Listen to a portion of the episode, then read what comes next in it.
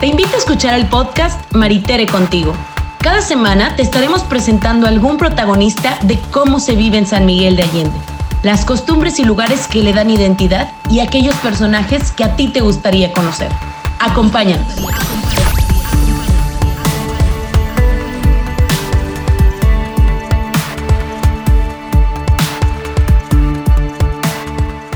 Hola, ¿qué tal todos? Espero que estén muy bien.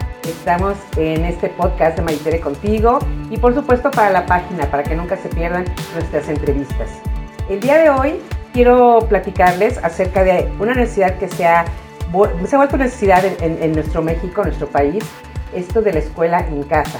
Muchas eh, madres de familia están súper angustiadas, muchas familias están súper angustiadas qué, es lo que, cómo lo iban a hacer, cómo iban a funcionar esto de la escuela. Con la pandemia, pues todo el mundo se tuvo que quedar en casa, las escuelas cerraron sus puertas y se empezó a hacer esta dinámica del homeschool o escuela en casa, que no es nuevo, pero para algunos otros sí les ha costado un poco de trabajo no tener la escuela tradicional. Así es que el día de hoy estaremos tocando este tema que es el eh, homeschool en casa o escuela en casa y, para eso pues viene a ayudarme una experta, por supuesto. Quiero dar la bienvenida a mi querida amiga eh, Daniela Amirata, licenciada Daniela Mirata, por favor, ¿verdad? Sí, claro. Que mucho estudié. Así.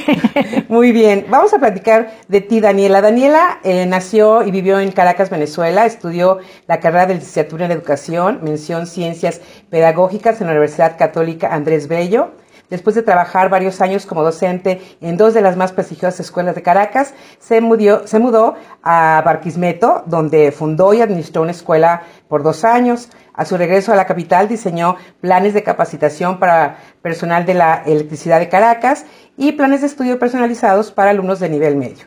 También fue directora técnica de la Escuela de Formación Ministerial y también desarrolló y dictó talleres comunitarios a través de un programa diseñado por ella llamado Sembrando Semillas de Valor.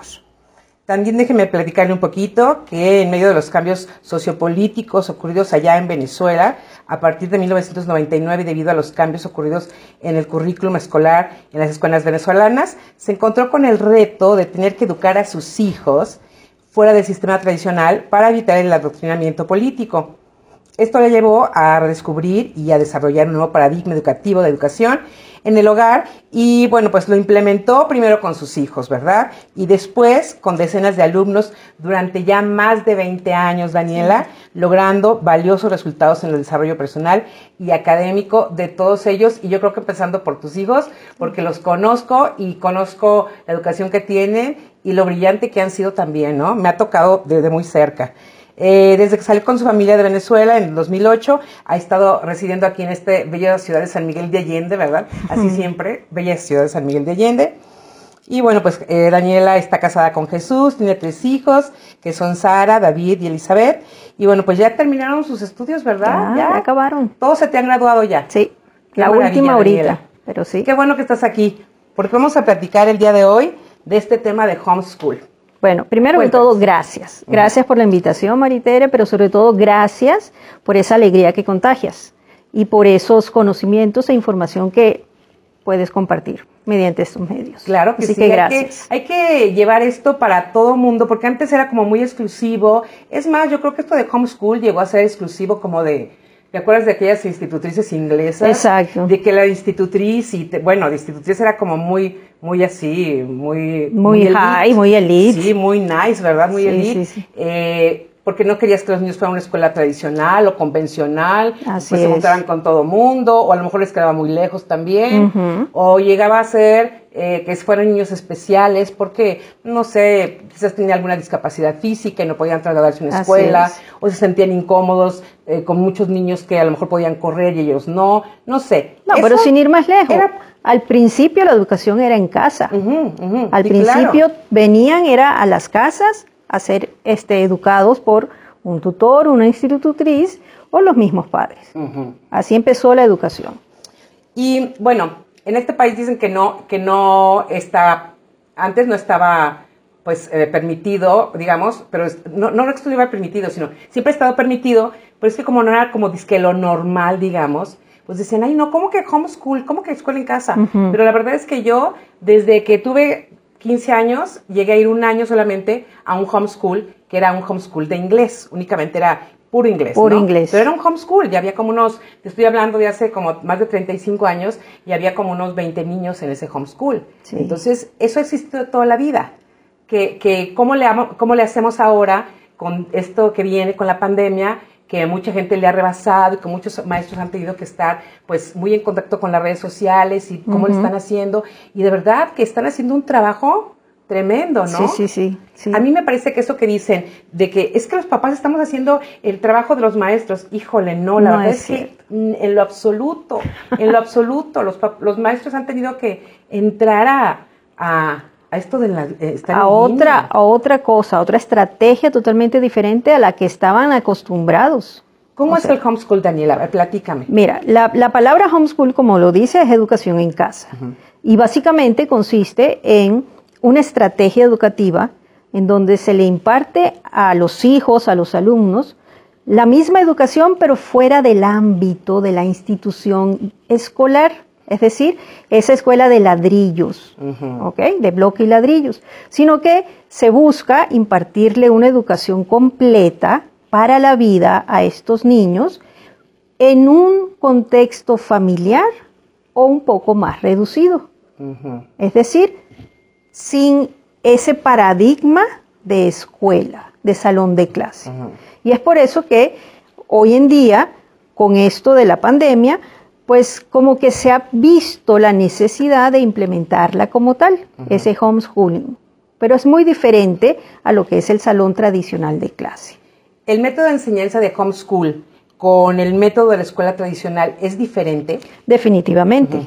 Es diferente porque como ya te dije, no es un salón de clase donde el maestro se para enfrente e imparte la clase, sino que se hace uso de una metodología diversa, cuadernos de trabajo, cuestionarios, investigaciones, lecturas, pero sobre todo programas virtuales, ahora que los tenemos más disponibles. Bueno, pero es que ahora está en la televisión, que si le pones en tal canal, ahí está la clase de matemáticas o la clase, bueno, me encontré una clase hasta de educación física, sí, sí, ¿no? Sí, el maestro ahí diciéndoles cómo tenían que hacer el ejercicio y demás. Absolutamente de todo en la televisión, ¿no?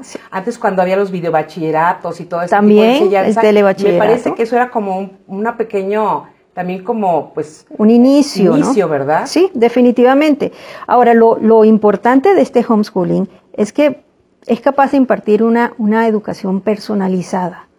Hace posible que cada niño avance a su ritmo, en donde no se van, no, no se van a implementar estereotipos ni, ni etiquetas de que estás reprobado, de no te la sabes, o esto es materia vista, sino que cada niño va primero a buscar el amor al estudio, a buscar la información y va a avanzar a su ritmo. Si le toma más tiempo dedicarle a un tema, se lo dedicará. Si lo puede hacer rápido, lo hará rápido.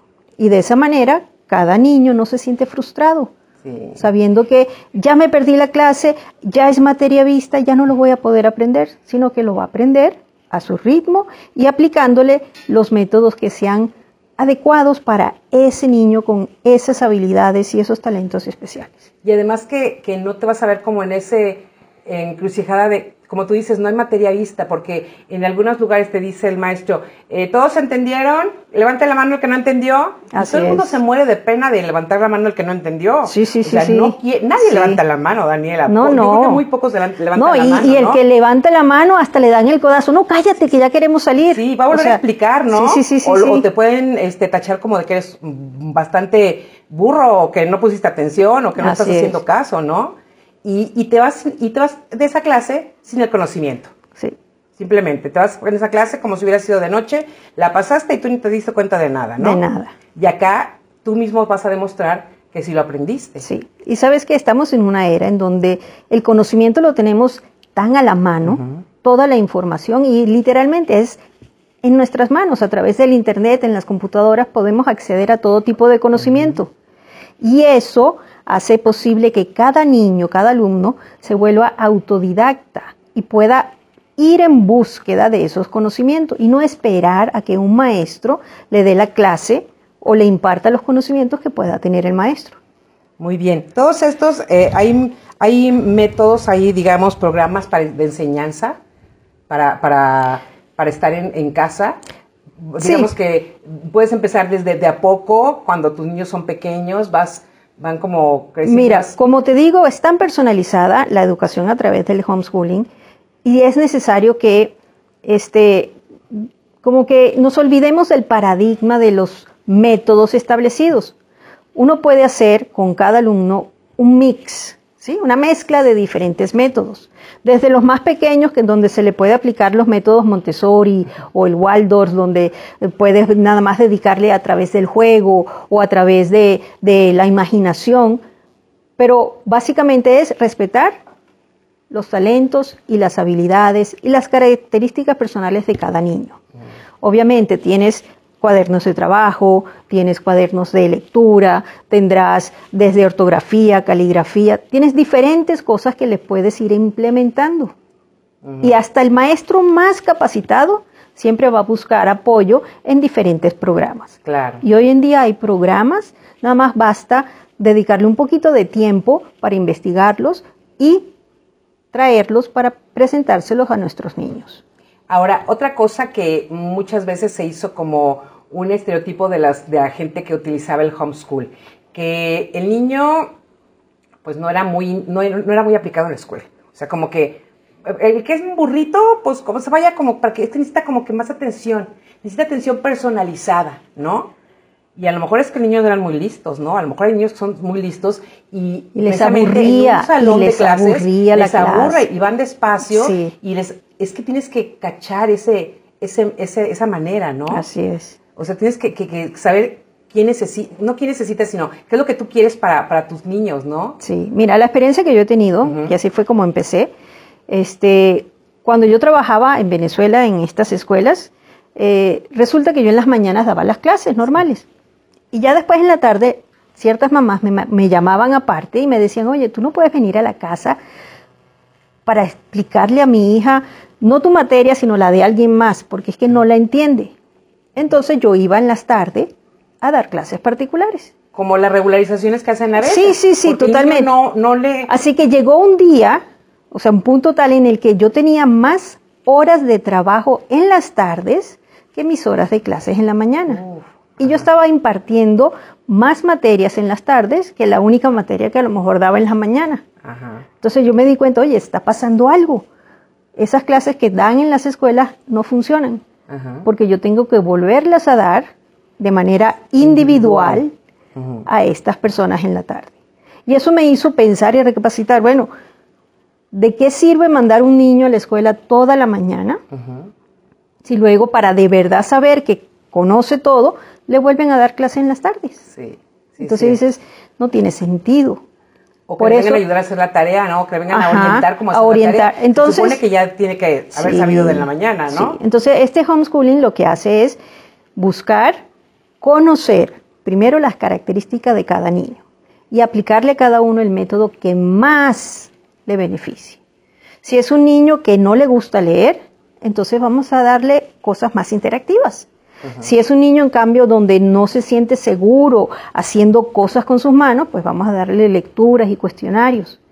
Si es un niño totalmente este, virtual, que le encanta todo lo cibernético, pues vamos a impulsarlo a que trabaje más con la computadora. Y eso solamente lo puedes hacer a través del homeschool, porque es en donde conoces realmente cada niño, cada alumno, principalmente porque te primero empiezan siendo tus hijos y son los papás los primeros que se tienen que involucrar en esto, sabiendo que quieren una educación diferente, una educación que de verdad les llegue a cada uno.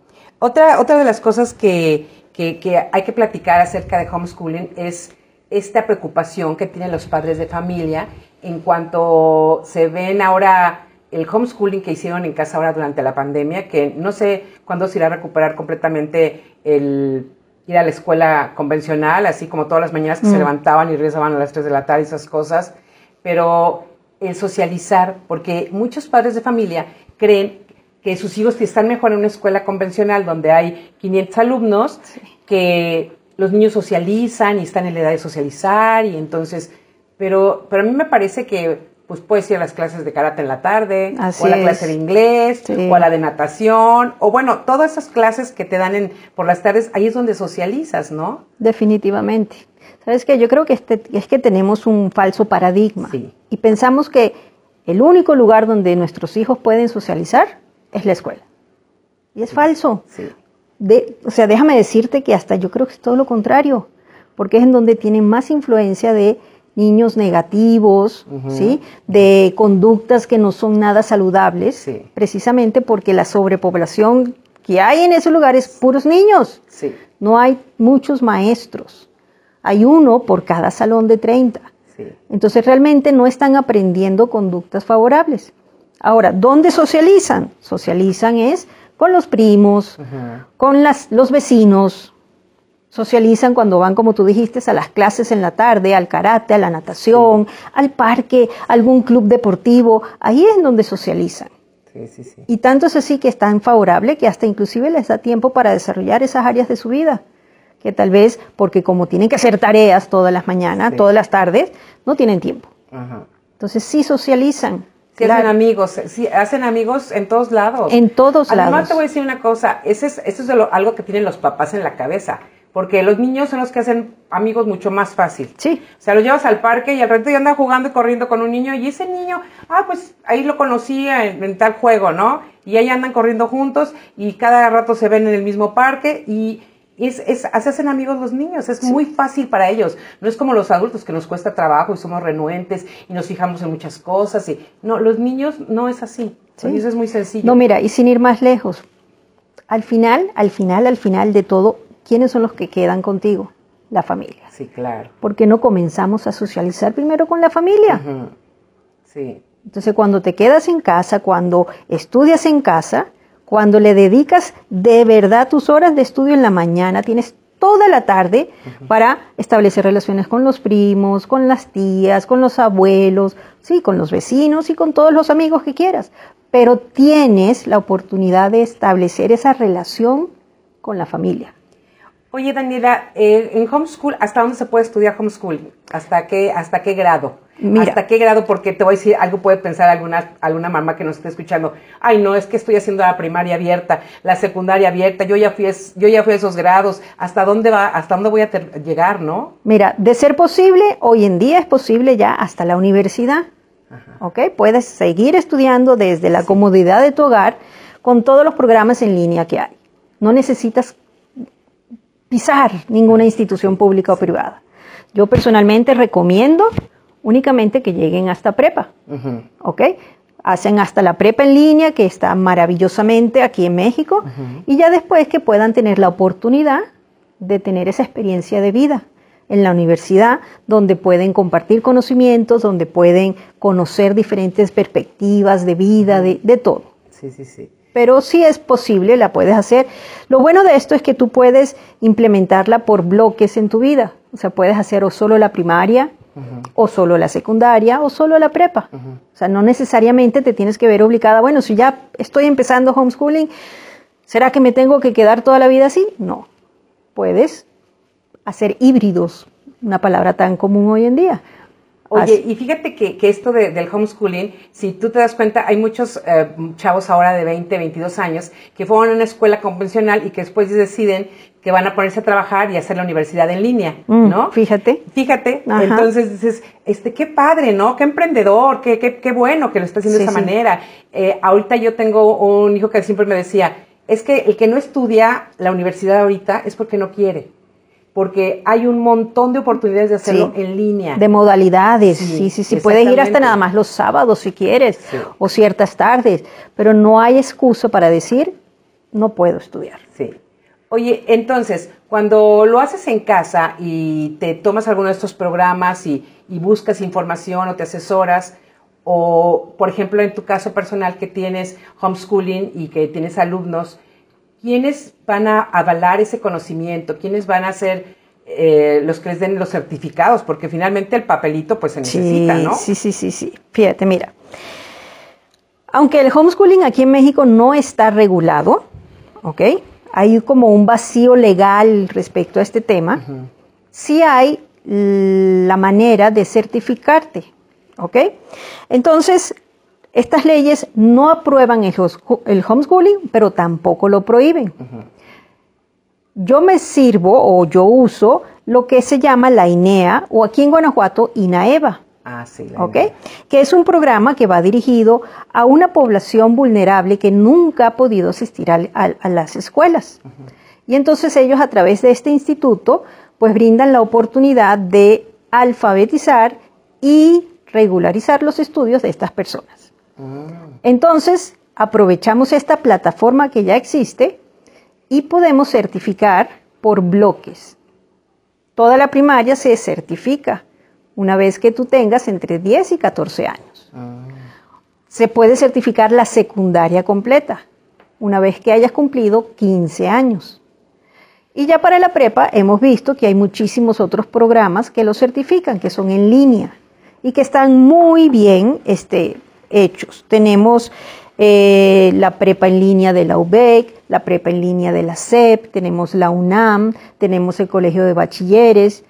Todas estas instituciones brindan prepas virtuales muy bien llevadas con una plataforma virtual excepcional y si no, programas de estudios a distancia. Así que realmente se puede hacer y no es algo fuera de la ley.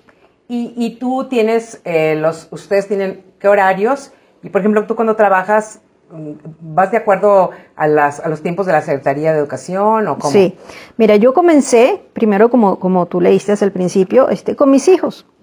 Cuando llegué aquí a México, seguí haciéndolo con mis hijos y finalmente este, el primer año que lo hice, pues los amiguitos de ellos que tenían o, o, los vecinos, oye, ¿qué estás haciendo? ¿Dónde van tus hijos? Y le dije, no, yo los educo en casa. Y comenzaron a traerme ¿Sabes? Ah, bueno, ayúdame a mi hija dos días a la semana. Sí, claro. Y ya luego la dejaron dos, tres, cuatro, cinco días. Y así fue como cada día, cada mes, cada año tenía estos alumnos. Terminé con mis tres hijos, pero seguía teniendo alumnos. Y hoy en día hago lo mismo. Sigo teniendo no más de diez alumnos. Ah, Ellos vienen a mi casa por asunto de, de orden establecemos un horario de estudio. Comenzamos a las 9, terminamos a la 1, 1 y media, dependiendo de la edad, a las 2. ¿Ok? Y sí establecemos nuestros horarios de estudios, tienen su receso, pero todo en un ambiente familiar, en donde cada uno tiene su área de trabajo, su propio escritorio, con sus libros, su computadora, lo que necesite, y cada uno avanza a su ritmo. Tengo niños desde los primeros pues, años hasta prepa. O sea, es un en, la sala de mi casa, si una sala grande como esta, están todos y cada uno estudia a su ritmo y su materia, indistintamente ah. si tiene la misma edad o el mismo grado que el otro. Wow, pues entonces es todo un... ¿Y cuántos años tienes haciendo esto? ¿20 años? Sí, más, de 20 años. Más de 20, por todos los años que estuviste eh, trabajando en tú aparte. sí, más esos años antes, correcto. Han pasado entonces muchas generaciones eh, por, ti. Sí, sí, sí. Aquí nada más en México, te digo, ya van 12 años haciéndolo.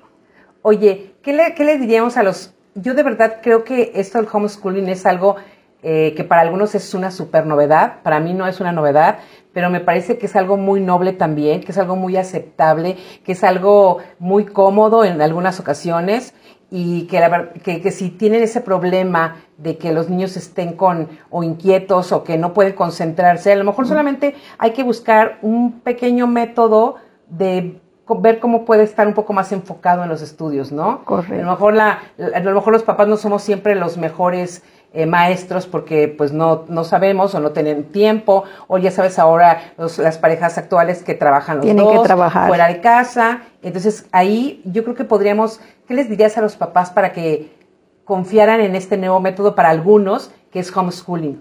Pero que, que sí también, yo los invito a que busquen información también, ¿no? Mira, primeramente tienen que conocer a sus hijos. Tienen que no, o sea, no, no tapar el sol con un dedo darse cuenta si el niño no está contento con la escuela, con el método tradicional de enseñanza, ellos son los primeros que tienen que ver qué otras opciones hay. Porque un niño triste en una escuela eh, es, no, no, no, hay palabras para eso. Entonces cada niño es diferente. Homeschooling no es algo que funciona para todos. Hay niños que necesitan un trato más personalizado. Hay niños que son muy sociables y que realmente lo que necesitan es sí, ir a la escuela y, y desahogarse en ese ambiente. Pero para aquellos niños que realmente les hace falta un trato más personalizado, bien sea porque, como dijimos al principio, tienen alguna discapacidad, alguna enfermedad o simplemente una habilidad innata que quieren desarrollar y que realmente el estudio en la escuela no les está llenando esa cuota en su vida, pues es bueno buscar otra opción. Además, no, tampoco sabes cuándo te puedes encontrar con un niño superdotado. Sí. Los niños superdotados requieren de un homeschooling. De un homeschooling. O sea, no los puedes poner así como así en No los puedes hacer atrasarse en los conocimientos que quieren adquirir. Ajá. O sea, mi hija, la más pequeña, terminó a los 16 años de estudiar la prepa y comenzó la universidad inmediatamente. Y la acaba de terminar la universidad. Y ya la terminó. Y tiene 21 años. Y tiene 21 años. Sí, la verdad es que sí está. Nos salió muy. Otro de mis hijos. salió muy lista. Sí, otro de mis hijos también. Él tenía una inquietud por la computación y desde pequeñito. Yo no es que yo me lo sé, pero yo le busqué todos los tutoriales que había en internet de computación, de programación, y él es, no es por nada, pero me salió muy inteligente en programación. Y en eso está trabajando ahorita. Entonces, no podemos frenar el conocimiento. Sí, no. Ellos quieren buscar más, hay que saber presentárselo. Y finalmente también es una manera de hacer esa orientación vocacional, ¿verdad? Esa orientación profesional, que muchos padres me sorprende que digan, Ay, no, mijito, ¿tú para qué serías bueno? Ah, ¿Tú, que, tú quieras estudiar, hijito, tú como que para qué serás bueno tú. O sea, ¿cómo es posible que como padre de familia no, no sepas para qué es bueno tu hijo, no? Así es. O dices, es que ya anduvo mi hijo, ya, ya estuvo en un, ya anduvo en arquitectura, ya hice me cambio de carrera, y ahora quiere ser, eh, eh, no sé, abogado, y ahora quiere. Entonces tú, ay, qué, qué, qué, qué problema. Qué problema, ¿no? Sabes, la responsabilidad primaria de la educación de los hijos son los padres. Y lamentablemente muchos papás han querido delegar esa responsabilidad a la escuela. Sí. Que me lo formen, que me lo enseñen. Y ahora hay también esa que yo lo educo y ellos que le enseñen, ¿no? O sea, ellos le enseñan las matemáticas y yo le enseño buenos modales, ya. ¿no? Pero pues resulta que pasan más tiempo en la escuela que en el hogar. Entonces, ¿dónde realmente están siendo educados? Sí. Pero bueno, eso es algo que funciona para ciertos niños. Muy bien, entonces invitamos, invitamos para que eh, ¿Tienes, tienes un, teléfono donde pueden comunicarse contigo. Sí, a lo mejor alguna mamá por ahí que dice, ay, yo quisiera, quisiera ser mejor para homeschooling, o me, o me interesa homeschooling, o me interesan estos métodos, ¿no? Sí, como no, claro. Bien sea para que me lo traigan y yo puedo hacerme cargo de los niños, o para que como mamás las que quieran el apoyo para que ellas mismas lo implementen en sus casas, me pueden llamar personalmente a mí, a mi teléfono, al 415-170-6246.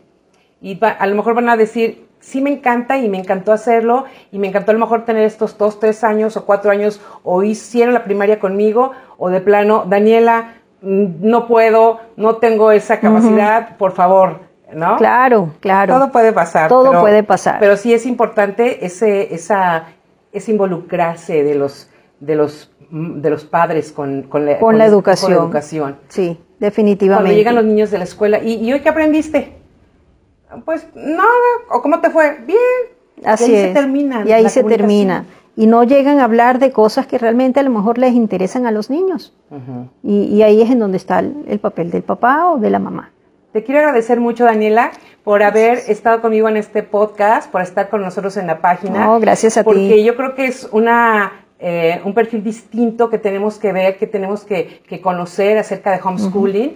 Y bueno, yo sé que tú eres una experta, que tienes mucha, un nivel de responsabilidad muy alto y quiero agradecerte que nos hayas dado toda esta información y por supuesto toda esta ayuda. Gracias, gracias a ti, de verdad, muchísimas gracias, Maritere. Gracias. Vamos a estar eh, juntos muy pronto. Que tengan ustedes un buen día. Gracias por escuchar este podcast. Cada semana tenemos nuevos episodios. No te los puedes perder.